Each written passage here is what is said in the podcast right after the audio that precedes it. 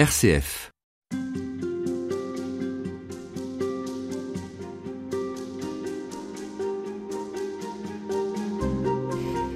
Je vous dois d'être ce que je suis, je vous dois d'avoir découvert l'Algérie qui était pour- pourtant mon pays, mais où j'ai vécu en étranger toute ma jeunesse. Ces mots sont ceux de Pierre Claverie, adressés à ses frères et amis algériens en 1981. Monseigneur Claverie, dominicain, évêque d'Oran, assassiné en 1996 avec son chauffeur et ami Mohamed, et dont la vie, la foi et l'engagement nous sont proposés aujourd'hui comme modèle à travers sa béatification. Bonjour Jean-Jacques Pérennes. Bonjour. Vous êtes dominicain, vous aussi. Vous avez été le directeur de l'Institut dominicain d'études orientales au Caire. Et aujourd'hui, vous dirigez l'école biblique et archéologique française de Jérusalem. Vous avez bien connu Pierre Claverie parce que vous avez vécu vous-même en Algérie pendant une dizaine d'années. Vous êtes l'auteur de nombreux ouvrages consacrés à l'Algérie et à Pierre Claverie, mais on peut citer celui qui paraît aux éditions du Cerf que vous avez intitulé Pierre Claverie, un Algérien par alliance. Pierre Claverie, que vous avez donc connu, est selon vous un modèle en termes de vie spirituelle et de vie tout court, d'engagement? Vous savez, ça fait drôle de parler en ces termes de quelqu'un qu'on a avec connu qui on a fait la vaisselle, et avec qui on a fait des promenades, et avec qui on a euh, échangé plein de choses de la vie quotidienne. Souvent, on béatifie des gens qui sont des gens du XVIe siècle, du Moyen Âge. Là, c'est un contemporain et un ami. et un ami.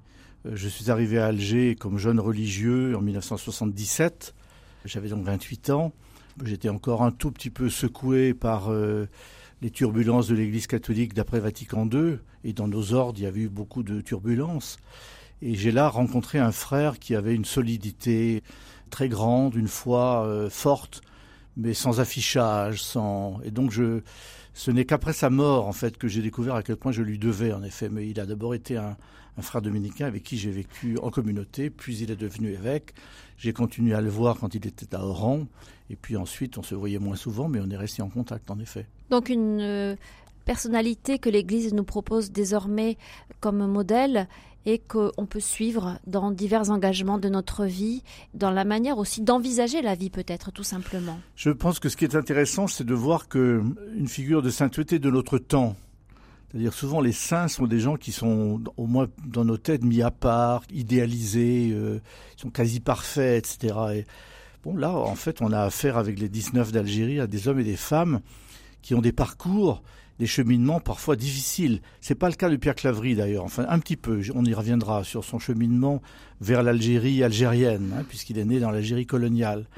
Mais par exemple, quand on regarde le, le dernier livre qu'il vient de publier sur les moines, euh, Du Tibérine oui, de moines de Tibérine, Bienheureux ceux qui cherchent, c'est un ouvrage magnifique qui euh, montre justement l'itinéraire de ces hommes qui certains en ont bavé, je veux dire, qui ont galéré, qui ont y compris dans leur vocation. Donc c'est pas des saints en sucre qui sont je ne sais pas où, et ce sont des gens de notre temps, et c'est en ça qu'ils sont pour nous un exemple, je crois. Ils nous montrent qu'au fond, avec ce que nous sommes, avec notre humanité, avec nos combats, eh bien nous pouvons faire vivre l'évangile là-dedans. Alors euh, Jean-Jacques Pérennes, vous avez parlé de la solidité de Pierre Claverie. Est-ce qu'elle est à chercher selon vous dans l'enfance et surtout le milieu familial dans lequel il a grandi? Absolument. J'ai connu ses parents. Je les appelais papy et mamie, Ses tous les petits deux. vieux. Les comme petits vieux, oui, oui, oui. C'était deux vieux merveilleux. Bon, famille pied noir de cinq générations en Algérie, hein, donc depuis très longtemps. Classe moyenne, on va dire. Papy avait un, poste à la Shell, à la compagnie pétrolière Shell à Alger. Mamie était au foyer. Il y avait deux enfants. Pierre qui était l'aîné, né en 38, et euh, Anne-Marie, sa sœur, née après la guerre. C'était vraiment une cellule familiale extrêmement soudée, en grande partie à cause de l'enfance difficile des deux parents. Papy était un enfant naturel en réalité. Il avait été adopté, c'est comme ça que le nom Claverie lui est tombé dessus. Et mamie avait eu des difficultés dans, dans sa propre histoire personnelle. Et ce couple-là avait décidé d'être heureux et de rendre une famille heureuse. Et, donc, ils y sont parvenus. ah, c'est extraordinaire. Et on a publié déjà trois volumes de la correspondance familiale de Pierre Claverie avec ses parents. Il leur a écrit tous les dimanches pendant 40 ans et toutes ces lettres ont été gardées. Et cette correspondance témoigne d'une confiance mutuelle, d'une qualité d'amour. Et je pense que c'est là, de là que vient ce que j'ai appelé tout à l'heure cette solidité de Pierre Claverie. C'est un homme qui était bien posé, bien solide, précisément parce que il se savait aimer. Il se savait aimer. Moi, je dirais ça moi-même dans ma propre vie. L'amour de mes parents a été le, le principal facteur de solidité que j'ai eu dans la vie. D'être né dans une famille qui tient, Ensuite, on peut traverser les tempêtes. Et Pierre euh, a beaucoup reçu, en effet. Alors, s'y ajoute bien sûr la Méditerranée, ce côté pied noir, chaleureux. Il aimait la vie. Il adorait la vie. Favorable. Ah oui, ah oui, ah oui. Et beaucoup d'humour. De l'humour, et aussi, je dirais, un don exceptionnel pour l'amitié.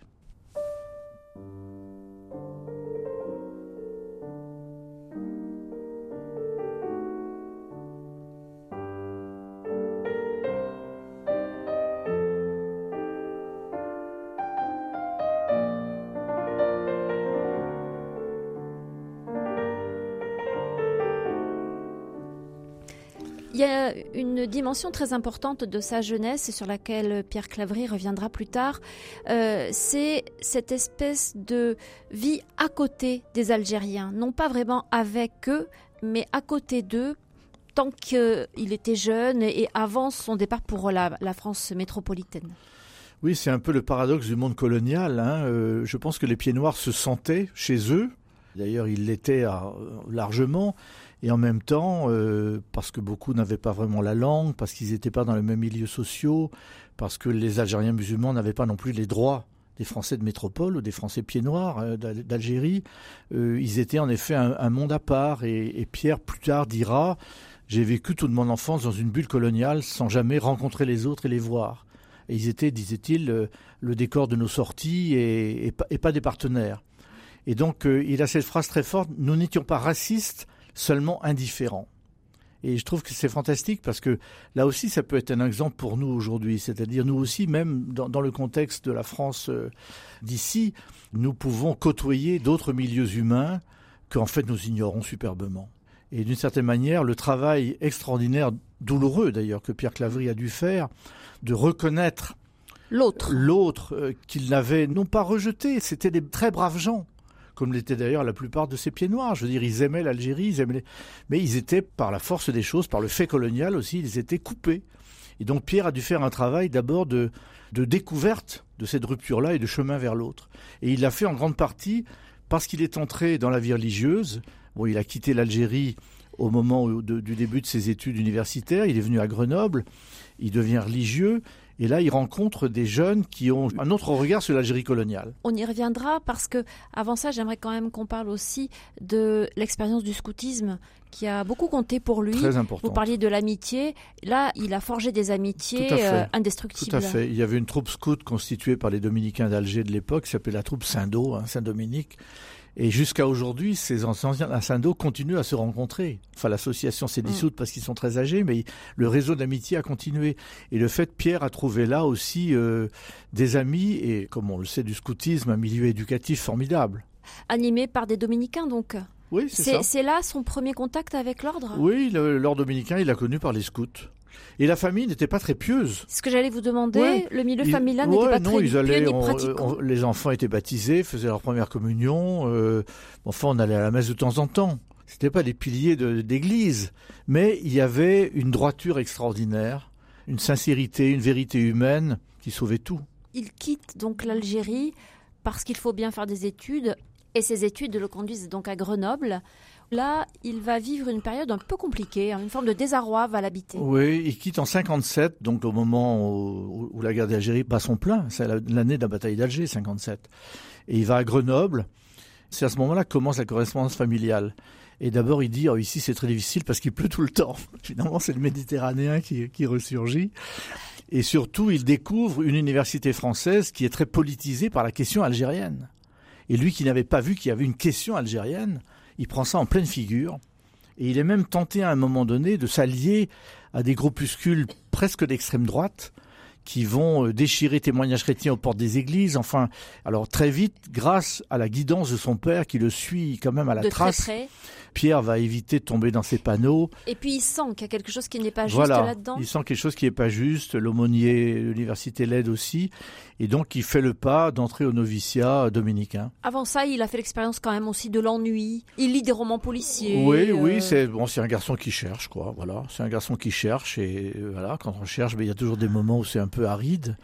Mais la lumière vient tout d'un coup, quoi. Et il aura un vrai don pour le bonheur, aussi non seulement pour l'amitié, mais c'était un homme heureux. Il témoigne d'une expérience à la Salette. Ouais, oui, ouais, il se ouais. passe quelque chose de, de profond pour lui là. Qu'est-ce que Oui, tout à fait. Justement, c'est c'est le moment où ça bascule, je crois. Il dit voilà, on est monté, c'était le brouillard, etc. Et puis on est descendu en roulant dans l'herbe, en faisant les fous, et il y a une espèce de joie qui émerge.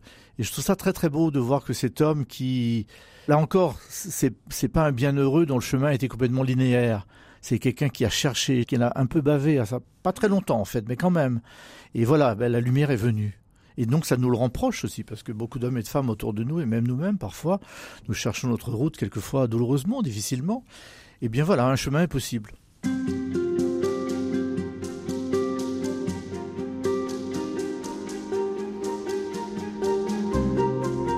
Jeune Pierre Claverie, Jean-Jacques Pérenès, euh, on le voit donc alors qu'il est étudiant, vit une sorte de passage, c'est le terme que vous employez dans votre livre, euh, un passage qui va le conduire vers sa vocation en fait. Il trouve ce pourquoi il est fait et il entre au noviciat des dominicains. Est-ce qu'on sait précisément pourquoi là et pas ailleurs? Alors c'est toujours une question compliquée, mais C'est en grande il en parle Oui, c'est en grande partie parce qu'il a, il a connu les Dominicains à Alger par le biais de la troupe Saint-Do. Il n'en parle pas tellement au sens où c'est un homme qui détestait l'introspection et il détestait se raconter. Pourquoi? C'est son tempérament, c'était pas. Il a prêché beaucoup de retraites dans sa vie à des religieuses. Il a commencé d'entrée jeune en leur disant euh, Je vous annonce tout de suite la couleur, je ne vais pas m'examiner moi-même et faire l'inventaire. Non, je... il, est, dans, la foi en acte, dans le jaillissement naturel. hein. Et donc, euh, voilà, je pense qu'il a, connu des dominicains. Et il entre donc au noviciat à Lille, à cette époque-là. Et là, justement, il découvre un milieu pluriel. Lui qui, de certaine manière, a eu une enfance très préservée une famille très aimante, mais on était toujours ensemble. On allait à la plage ensemble, on faisait les vacances ensemble, etc. Les scouts de la Saint-Do, le petit milieu pied noir encore d'Alger. Donc ce séisme un peu de son année universitaire à Grenoble, avec les débats politiques où il est un peu paumé, et il se retrouve à nouveau avec des frères, mais dans la pluralité cette fois-là, une communauté dominicaine avec 10-12 novices d'horizons différents. Certains avaient été appelés en Algérie, donc avaient déjà un autre regard sur la question algérienne.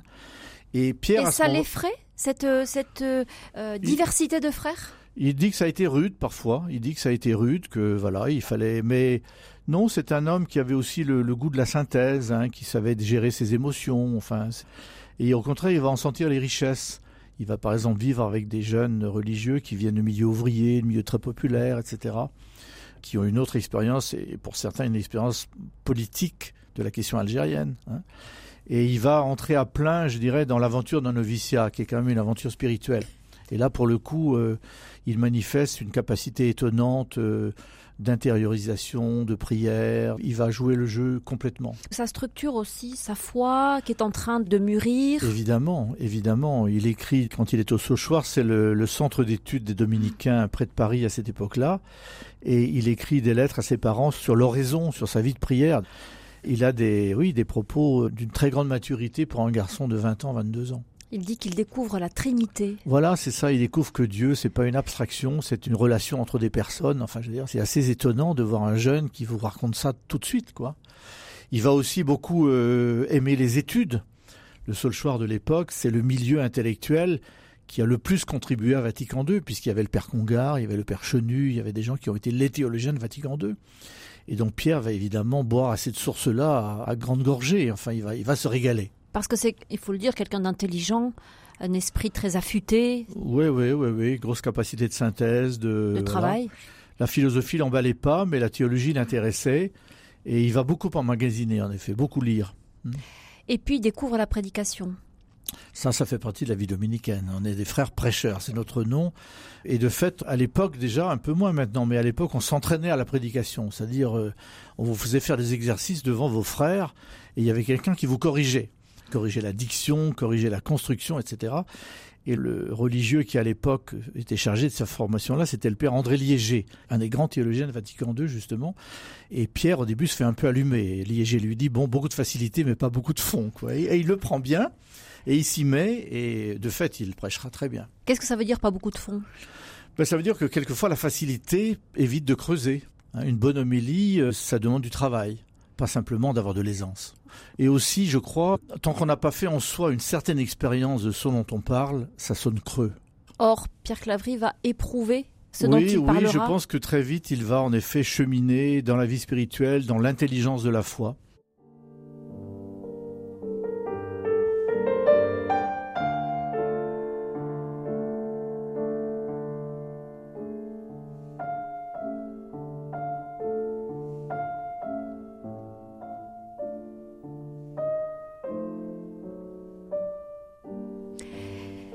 Vous avez parlé des frères dominicains. Est-ce que Pierre Clavry fait au Saulchoir, et puis avant ça au noviciat proprement parlé, l'expérience de la fraternité? C'est inévitable. On entre dans un noviciat, on est avec des frères, et la vie dominicaine est complètement structurée par la fraternité. On vit en communauté, euh, toutes les décisions sont prises par ce qu'on appelle le chapitre, donc la réunion des deux communautés. Ceux qui votent pour l'acceptation au vœu simple et au vœu solennel, c'est la communauté. Donc chez nous, c'est vraiment la communauté qui est structurante, beaucoup plus que dans d'autres ordres religieux, où il y a un père abbé ou un père spirituel. Ou... Ça n'existe pas chez les dominicains. Il y a un prieur qui change tous les trois ans, et c'est la communauté qui est la matrice, qui structure la, vie de chacun. Mais être frère, qu'est-ce que ça veut dire chez les dominicains? Ben, C'est notre nom, frère prêcheur. Euh, le sacerdoce, je dirais, vient après, et n'est d'ailleurs pas obligatoire.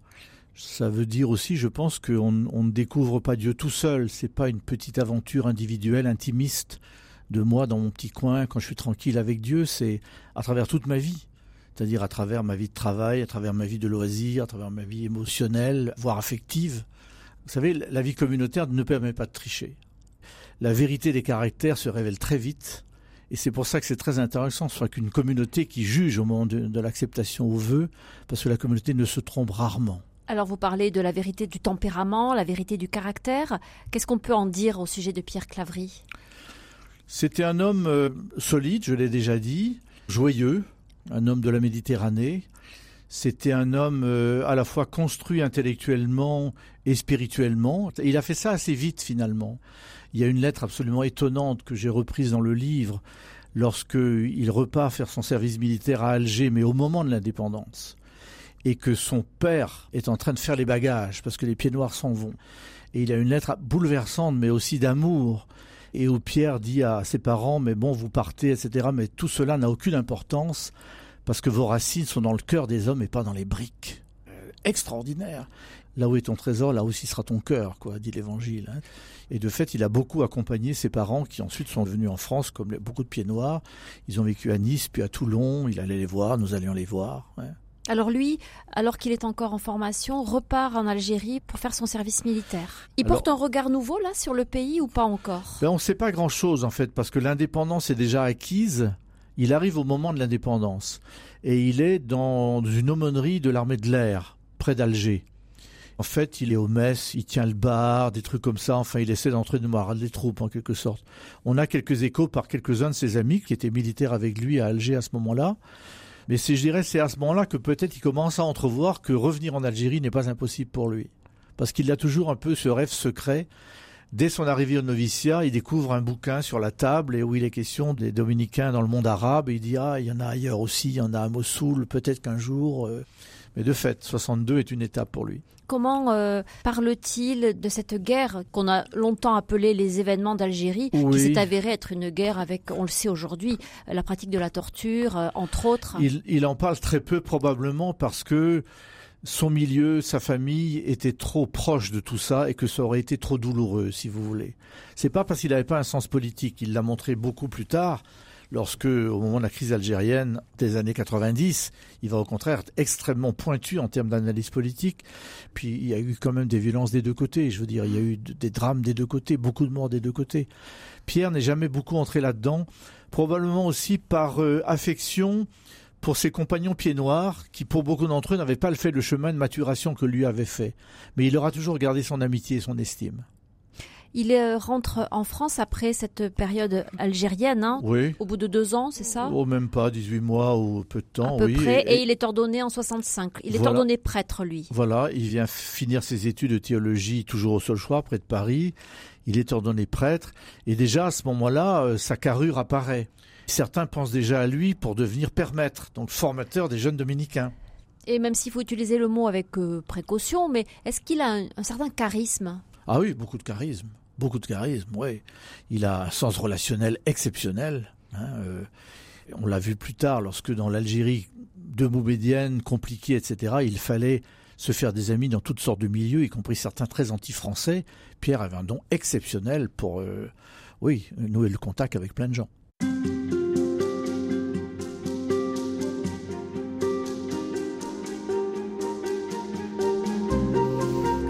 Le service militaire accompli, Pierre Clavry est donc ordonné prêtre, on l'a dit. L'idée d'un retour en Algérie euh, qui soit, disons, plus durable n'est jamais très loin et c'est finalement ce qui se passe il le demande ou bien on, sent qu'il est fait pour ça? Ce sont probablement qu'on sent qu'il est fait pour ça, mais il était aussi fait pour pas mal d'autres choses. Et donc il y a eu une certaine compétition euh, au-dessus de sa tête, si vous voulez. On, on l'arrachait. On voulait aussi l'avoir comme permettre des étudiants ou des novices. Et donc ce sont les frères d'Alger en fait qui ont fait le forcing pour l'avoir en disant lui, parce qu'il fallait renouveler les communautés après la guerre d'Algérie, etc., y avoir des gens plus jeunes. Et donc il avait tout ce qu'il fallait, il connaissait le pays, euh, il était heureux dans ce contexte. Et donc il est très heureux, en effet, quand on lui propose de revenir à Alger en 67. Alors il connaît le pays, mais il ne connaît pas la langue. Il ne connaît pas la langue. Alors ça, c'est un, nouvel aspect de sa personnalité. Il va l'apprendre avec un acharnement extraordinaire au point d'être capable de l'enseigner au bout de trois ans. Et la langue arabe est difficile, j'ai vous dire. Moi, je m'y suis frotté, c'est pas simple. Et Pierre donc va apprendre euh, systématiquement avec des religieuses libanaises qui enseignent l'arabe mais c'est une période intéressante parce que c'est juste après l'indépendance et dont les cadres de l'Algérie nouvelle ont aussi besoin, eux aussi, d'apprendre l'arabe parce que la colonisation française a fait que la langue française était la langue dominante, le peuple parlait ah. l'arabe dialectal mais ne savait pas l'arabe moderne, si vous voulez, l'arabe lettré en quelque sorte. Et donc euh, il y a tout un travail d'apprentissage de la langue arabe qui est fait non seulement par des gens comme Pierre Claverie, mais aussi par des cadres de l'Algérie nouvelle. Et donc il va se retrouver sur les bancs de l'école avec des femmes de ministres, avec des militantes de l'indépendance algérienne, y compris telle ou qui avait été probablement poseuse de bombes pendant la guerre.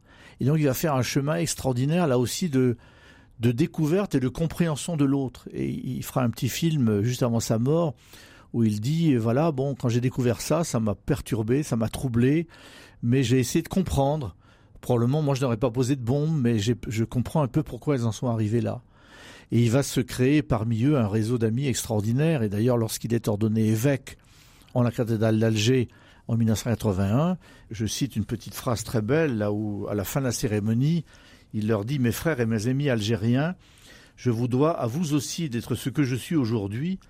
Vous aussi, vous m'avez accueilli et porté par votre amitié. Je vous dois d'avoir découvert l'Algérie, qui était pourtant mon pays, mais où j'ai vécu en étranger toute ma jeunesse, avec vous en apprenant l'arabe j'ai surtout appris à parler et à comprendre le langage du cœur, celui de l'amitié fraternelle où communient les races et les religions. C'est splendide. Et moi j'étais présent. J'ai encore dans la mémoire et dans le cœur l'ovation extraordinaire. Dans cette cathédrale d'Alger, vous savez, une cérémonie d'ordination mmh. épiscopale, c'est un peu solennel, et tout d'un coup, c'était la Méditerranée qui entrait avec cette jubilation euh, populaire. Il y a quelque chose de prophétique là-dedans?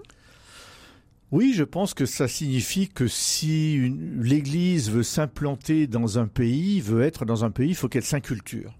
Et en effet, il était hors de question qu'une Église reste dans l'Algérie nouvelle, algérienne, si elle ne s'inculturait pas dans la culture arabe.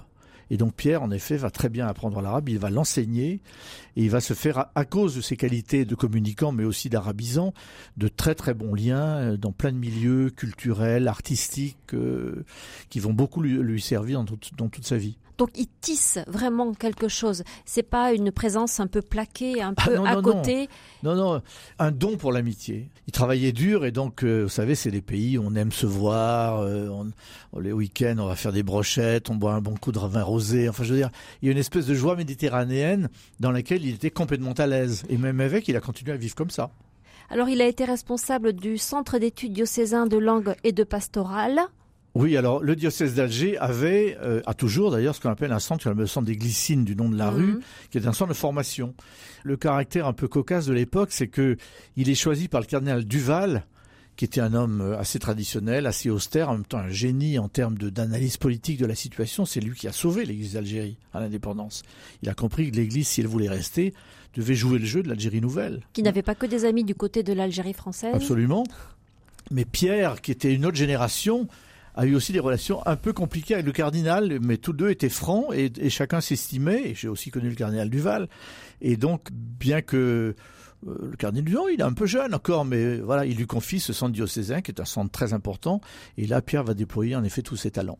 Et alors ces talents, donc vous le disiez, c'est en termes aussi d'amitié. Et puis trouver quelle est la place de l'Église dans cette nouvelle Algérie. Absolument. Alors la première étape, ça a été après l'indépendance, le pays avait évidemment beaucoup besoin d'assistance technique et culturelle, donc il fallait former des coopérants.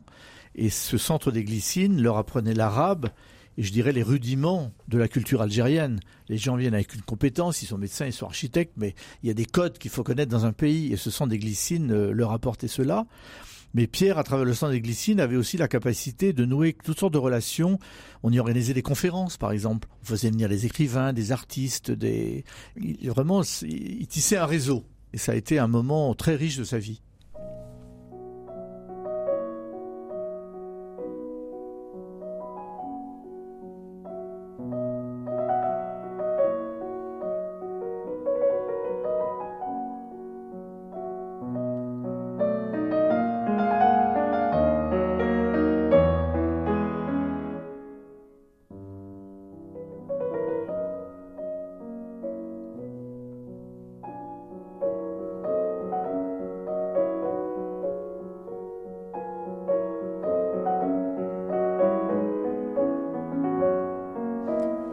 Pérennes, en 1970, l'église d'Algérie est également, vous le dites dans votre livre, une église sous surveillance. Pour quelle raison?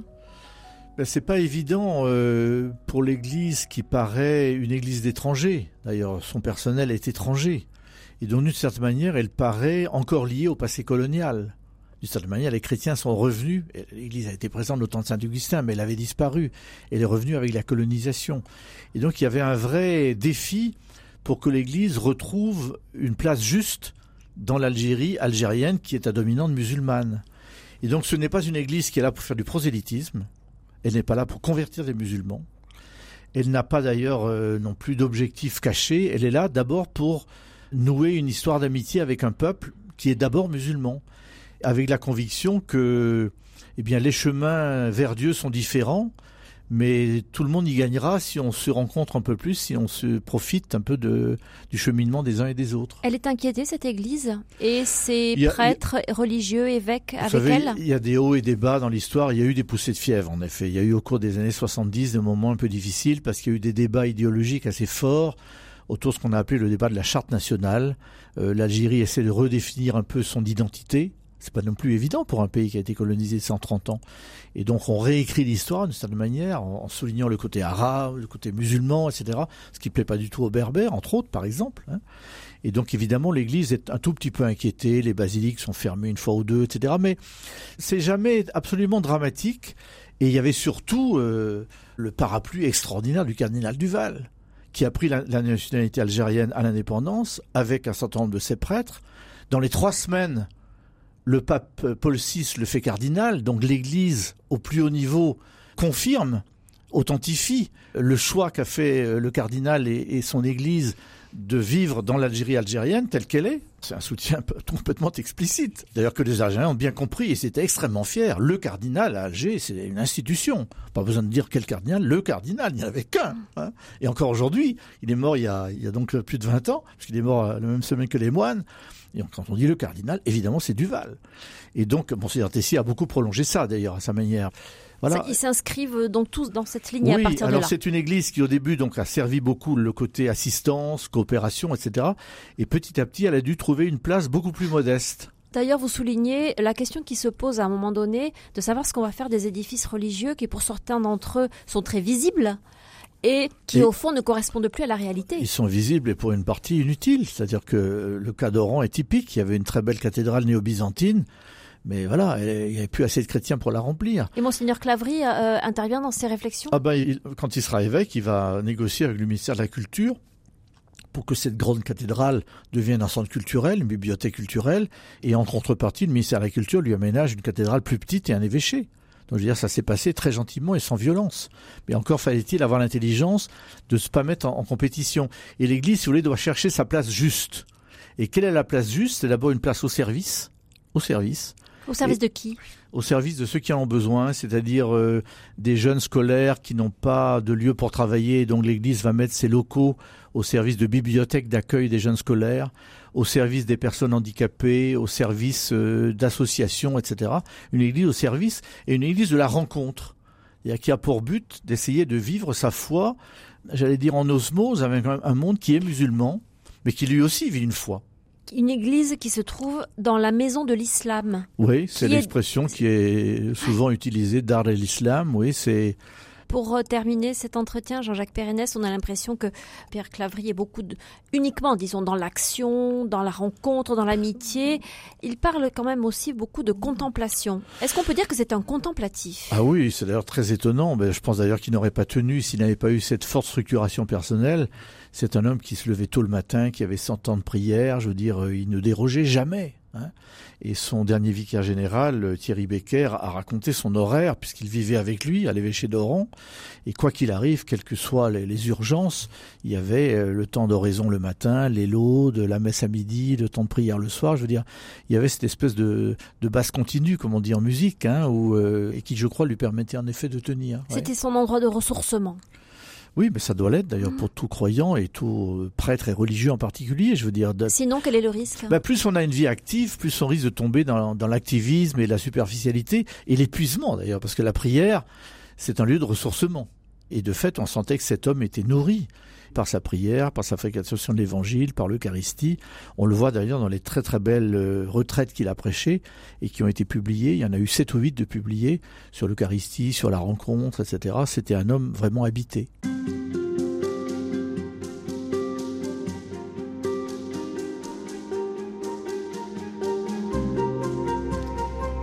Quel regard Pierre Clavry pose-t-il sur l'islam Jean-Jacques Pérennes. Ben, un regard un peu décoiffant. Pierre détestait la langue de bois. Or, quelquefois, sur ces sujets, il y a de la langue de bois. C'est-à-dire pour euh, gommer les aspérités, on dit mais il n'y a pas de problème, d'ailleurs nous sommes les religions du livre, les descendants d'Abraham, etc. Ce sont des propos creux. Et en réalité, Pierre avait une vive conscience des obstacles, il disait même l'abîme qui nous sépare. Et en 88, il est jeune évêque, il est invité à faire une conférence à la mosquée de Paris, et il commence d'entrée de jeu en disant, plutôt que de dire que tout va bien, commençons par reconnaître d'abord que nous avons un passé commun très difficile, avec entre nous beaucoup de violence et beaucoup de polémiques. Et donc avant toute entreprise de dialogue aujourd'hui, peut-être faut-il commencer par faire du déminage, c'est-à-dire par reconnaître que dans le, regard mutuel de l'un sur l'autre, pour les uns, euh, les chrétiens, c'est les croisades et la colonisation. Pour les autres, euh, l'islam, c'est euh, l'incendie du Saint-Sépulcre par El Hakim et c'est les djihadistes d'aujourd'hui. Et donc Pierre insiste beaucoup sur le fait que il n'y a de dialogue en vérité que si on rencontre l'autre dans sa différence et non pas si l'on cherche le plus petit dénominateur commun. Parce que si on cherche le plus petit dénominateur commun, les chrétiens ne pourront pas parler de la Trinité, parce qu'un musulman considère ça comme du polythéisme. Les musulmans ne pourront pas dire leur admiration pour Mohammed, sur lequel on a un avis nuancé, on va dire. Voyez Et donc chacun ne veut pas exister tel qu'il est. Or, pour qu'il y ait un vrai dialogue, il faut que chacun existe dans sa vérité réciproque. Est-ce qu'il y a une limite quand même? Je pense que lorsqu'on a créé, et c'est là où il avait justement son don pour l'amitié aidé beaucoup, lorsqu'on a créé un niveau suffisant d'amitié et de relations humaines fortes, ensuite on peut se permettre d'être en désaccord. Et moi, c'est une expérience que j'ai beaucoup fait au Caire, où je travaillais pendant 15 ans dans les questions islamo-chrétiennes. Je disais toujours, lorsque nous avons réussi à créer un terreau de relations humaines de bonne qualité, ensuite on peut aborder les questions difficiles. Est-ce qu'on peut parler de confiance?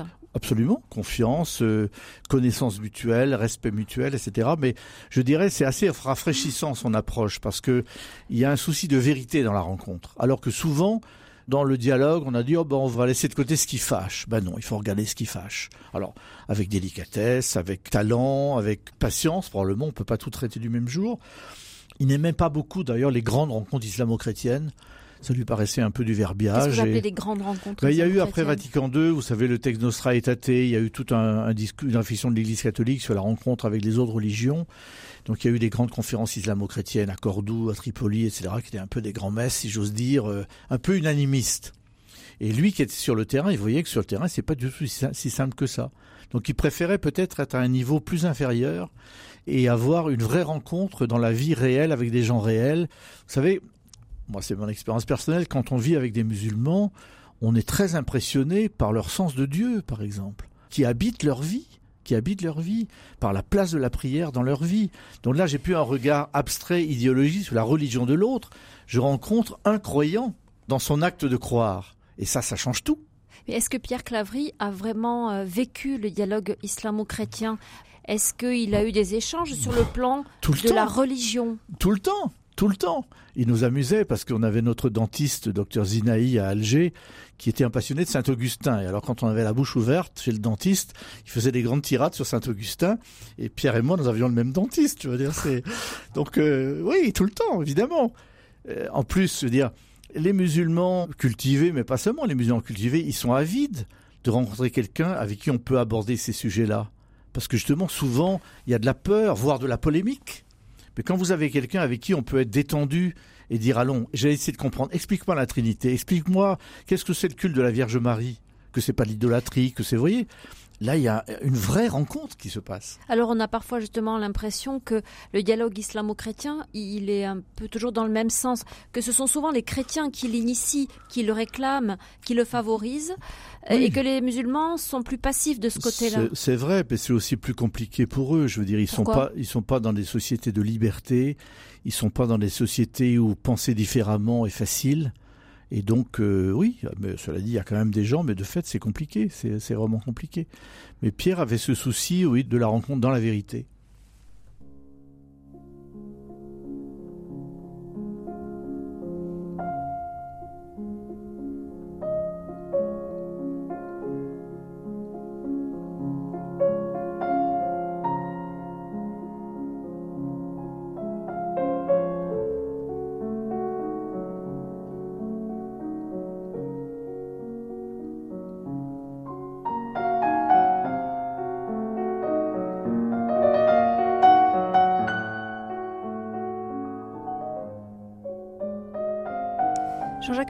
Pierre Clavry était respecté comme chrétien par les musulmans d'Algérie?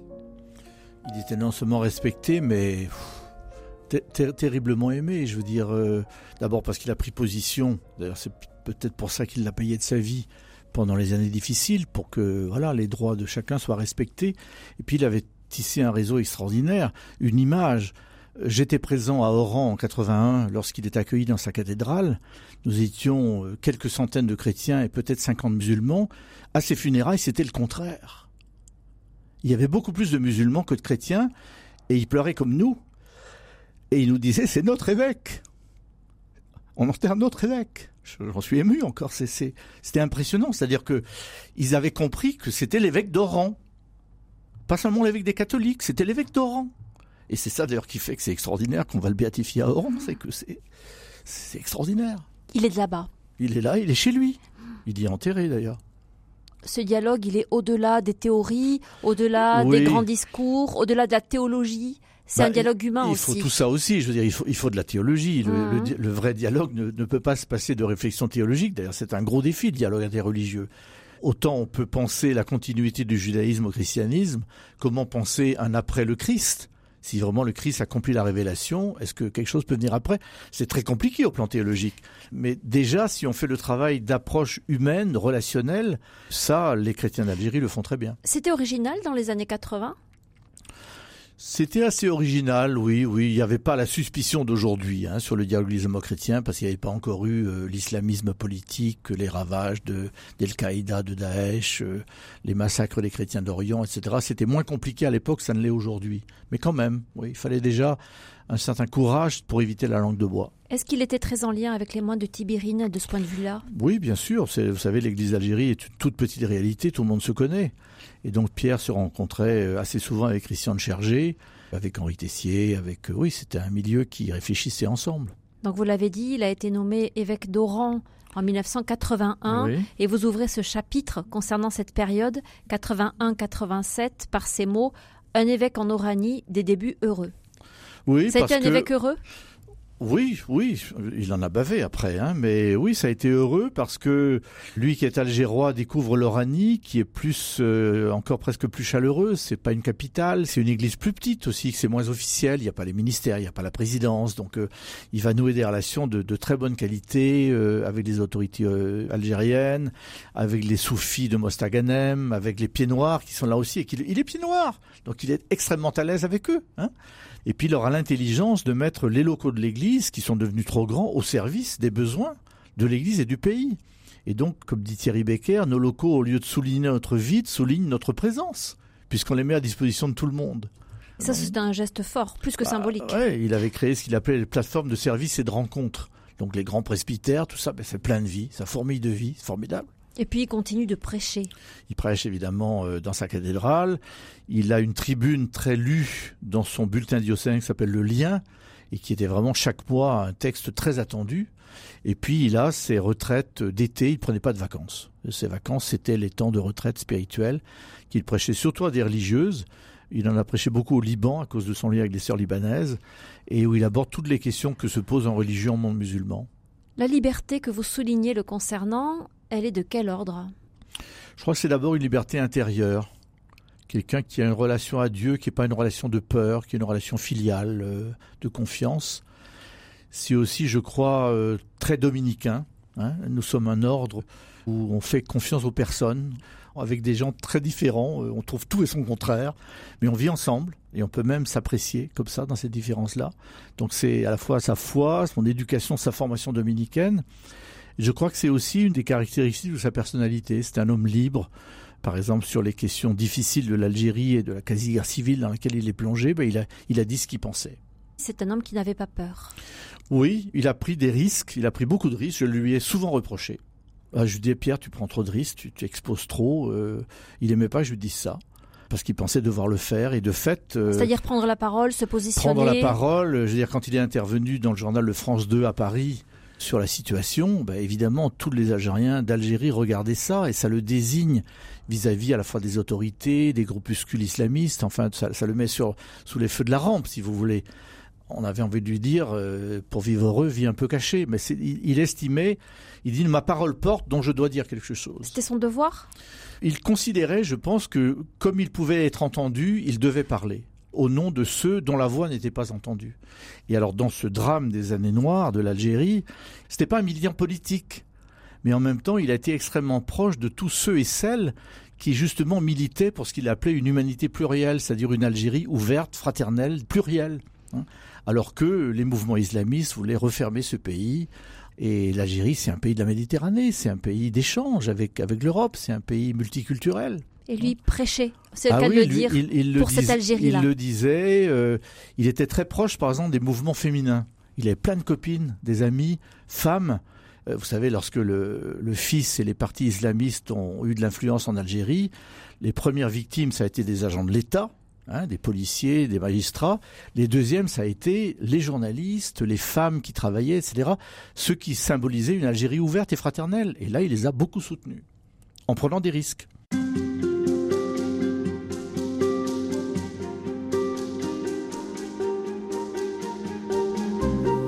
Jean-Jacques Pérédès, vous exprimiez votre inquiétude à Pierre Claverie euh, parce que vous trouviez qu'il s'exposait beaucoup à la fin des années 80, début des années 90, au moment où l'Algérie commençait à entrer dans ce qu'on va appeler les années noires.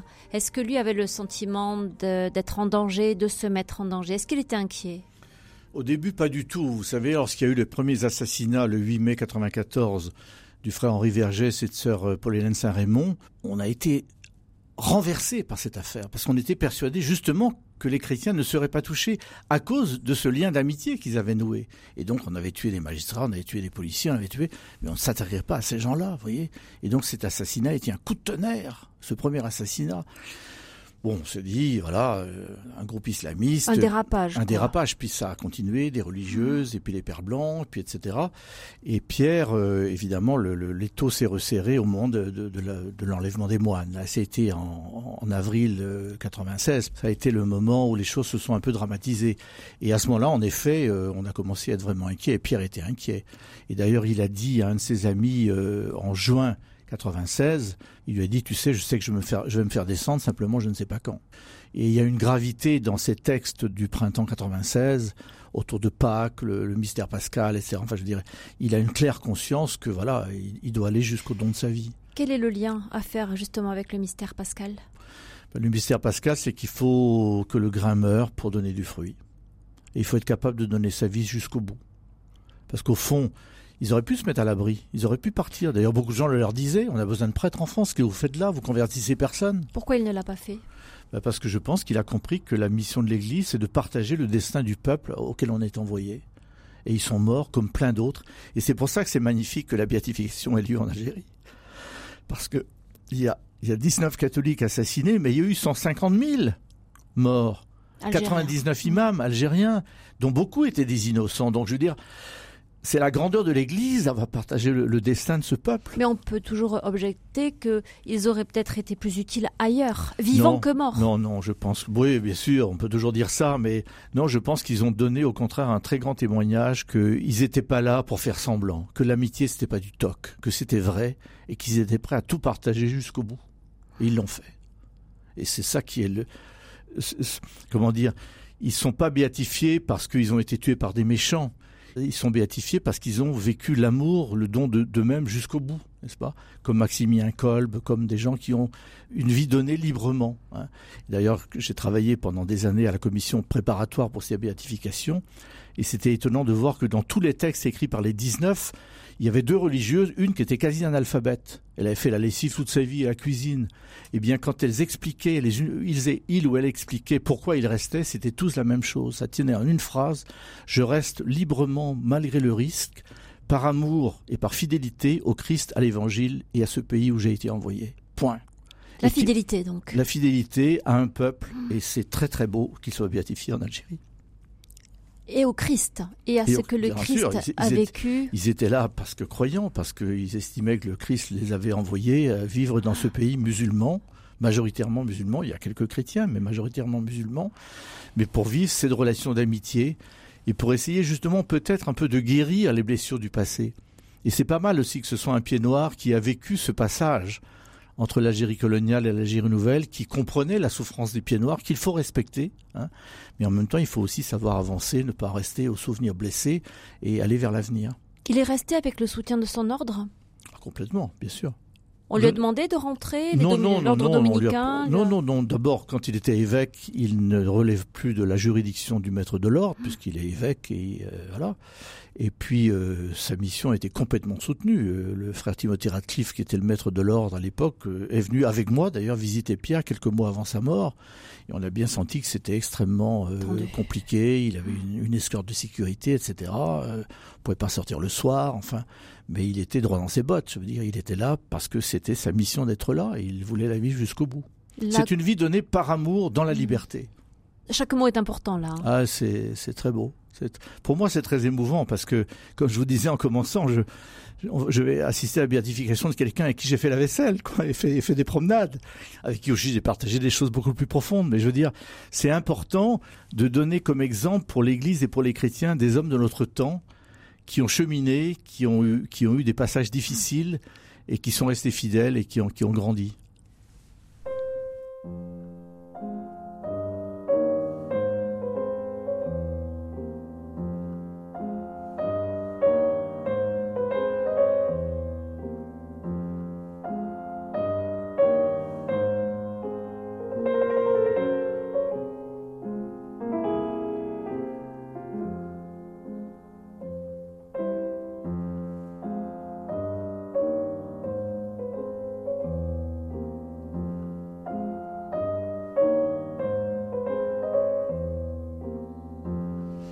Pierre Clavry est donc mort le 1er août 1996 à Oran avec euh, son... On dit que c'est son chauffeur, c'était aussi son ami Mohamed. Pierre n'avait pas vraiment de chauffeur, mais disons que ce jour-là, euh, Mohamed, qui était un jeune qui rendait des services à l'évêché pendant l'été, est allé le chercher à l'aéroport, parce que Pierre était parti le matin, ou la veille d'ailleurs, avait laissé la voiture à l'aéroport, et donc il fallait quelqu'un y le chercher. Mais c'est une très belle histoire, et qui justement, d'une certaine manière, scelle euh, cette merveilleuse amitié qu'il a nouée avec ce pays et ce peuple, puisque Mohamed, en effet, savait les risques qu'il courait en, continuant à fréquenter quelqu'un qui était une cible, qui était clairement devenu une cible. Et euh, il, a, il a dit non, non, je, je vous avez peut-être vu ou entendu parler de la pièce Pierre et Mohamed, qui est une très belle mise en scène d'Adrien Candiard. D'Adrien Candiard, oui. Et justement, on, on a retrouvé sur Mohamed des, un petit carnet où il raconte un peu ses sentiments. Et en gros, il dit, ben, on, ne laisse pas son ami quand il est dans la peine, enfin, quelque chose comme ça, quoi. Et, et, un jour, Pierre Horry euh, avait, a dit euh, rien que pour quelqu'un comme Mohamed, ça vaut la peine de rester dans ce pays. C'est extraordinaire, une espèce d'amitié, euh, 50 ans de différence, euh, une culture très différente, etc. Mais voilà, une communion extrêmement profonde. Et on est très ému, on est assez proche de la famille. Lorsqu'on a célébré à, à, Fourvière il y a deux ans. À Lyon donc. Hein. Oui, la clôture de, de, de, du processus de la béatification avant que Rome prenne sa décision. La maman de Mohamed était là, avec son frère et sa sœur. Et quand on a fait la prière universelle, ils étaient plus 19, ils étaient 20. Dans la basilique de Fourvière. Alors ça ne veut pas dire qu'on les annexe, il était musulman, il est mort musulman, il est enterré musulman. Mais ça veut dire qu'il y a une communion d'amour, si vous voulez. Il, ils ont donné, il a donné sa vie lui aussi, par amour. Quand vous avez euh, parlé de, cette image qui est souvent citée dans l'Évangile, le, le, grain qui doit mourir pour donner de la vie, c'est celle-là, la vie euh, qui émerge, c'est ça qui, pousse je pense qu'il y a un prix à payer, surtout quand on a une histoire si compliquée. C'est pas simple l'Église d'Algérie parce qu'il y a quand même le passé colonial. Il y a l'ambiguïté que l'Église c'est une affaire d'occidentaux qui veut s'imposer aux autres, qui veut être indélicat, etc qui ne respecte pas l'islam, qui hein, et donc euh, il y, a tout un passif euh, qu'il faut faut qu'il faut écluser. Et du coup, il faut aujourd'hui, en effet, je pense, euh, qu'il y ait des gestes forts, des engagements forts, très authentiques. Et ces vies données de ces 19 futurs bienheureux de l'Église d'Algérie sont de très beaux visages de ça, parce qu'ils sont très différents en plus. Hein, sœur Paul Hélène, sœur Odette, qui était ma professeure d'arabe, qui était une petite sœur de l'Assomption, un tempérament tumultueux, qui en a bavé dans sa vie, etc., mais entière, passionnée, vivant dans les quartiers populaires de Bellecour, euh, les moines avec leur cheminement très très différent. C'est sublime ce, Et c'est des gens qui aimaient la vie, il faut quand même le redire. Oui, ils sont pas du tout morts par masochisme, ils n'ont pas du tout cherché la mort. D'ailleurs, Christian de Chergé disait, euh, il faut pas rechercher le martyr, on n'a pas le droit. Et on connaît les, tourments de, de, Christophe, le breton. Les tourments de Christophe, mais euh, même les autres, je pense qu'ils ont, ils ont, ils ont passé de mauvaises nuits, tous, hein, certainement. Mais en même temps, le choix de fond était là, c'est-à-dire ils avaient choisi de vivre là. Ils ressentaient que leur vocation, leur appel, c'était d'être là dans ce pays. Et puis aussi, comment dire, ils couraient des risques avec tous leurs voisins, avec leurs amis, parce que les amis mouraient aussi. Mm. Moi, j'ai plusieurs collègues, j'étais enseignant à l'université d'Alger à ce moment-là, qui ont été assassinés. Donc je veux dire, on était avec d'autres. Les fruits de tout ça, on peut les mesurer déjà? Je pense que il y a des fruits de réconciliation qui sont encore à, comment dire à, faire grandir, hein. parce que le passif est toujours là. Euh, l'islam politique malheureusement a fait beaucoup de ravages depuis. Hein. il y a eu Daesh, il y a eu tout ça. L'Occident a une très mauvaise image de l'islam très très mauvaise, même les catholiques, peut-être même quelquefois plus les catholiques que, d'autres. Hein. Et c'est triste, mais c'est comme ça. Et donc je pense qu'il y a tout un travail à faire de, guérison, de réconciliation. Pierre disait, euh, la place de l'Église, c'est sur les lignes de fracture qui crucifient l'humanité. Et, les lignes de fracture, il entendait le nord, le sud, les riches, les pauvres, etc. Mais je pense qu'aujourd'hui, une des grandes lignes de fracture, c'est euh, l'interreligieux, l'interculturel. Regardons la crise majeure de l'Occident par rapport aux migrations. Hein. et donc je pense que c'est essentiel que l'Église soit présente là, sur ces lignes de fracture, pour témoigner que peut-être euh, une rencontre de l'autre est possible. Présente comment? Sous quelle forme et pour dire quoi? Présente par l'amitié, par euh, pour affronter des défis communs. Par exemple, Pierre disait, euh, avant de nous parler, commençons par construire des choses ensemble? Il y a plein de choses qu'il faut faire ensemble. Il y a des, il y a des quantités de problèmes dans les quartiers, etc. Quelle que soit la religion, on peut les affronter ensemble. Merci beaucoup Jean-Jacques Pérennes d'être venu nous parler donc de Euh, Pierre Clavry, votre ami dominicain. Je rappelle que vous lui consacrez un livre paru aux éditions du Cerf. Ça s'appelle Pierre Clavry, un Algérien par alliance. Il faut préciser que la préface est signée euh, de Jean-Paul Vesco, l'actuel évêque d'Oran. Et je rappelle également que vous êtes euh, aujourd'hui directeur de l'école biblique et archéologique français de Jérusalem. Encore un grand merci à vous et merci à Pierre Samanos qui était à la technique.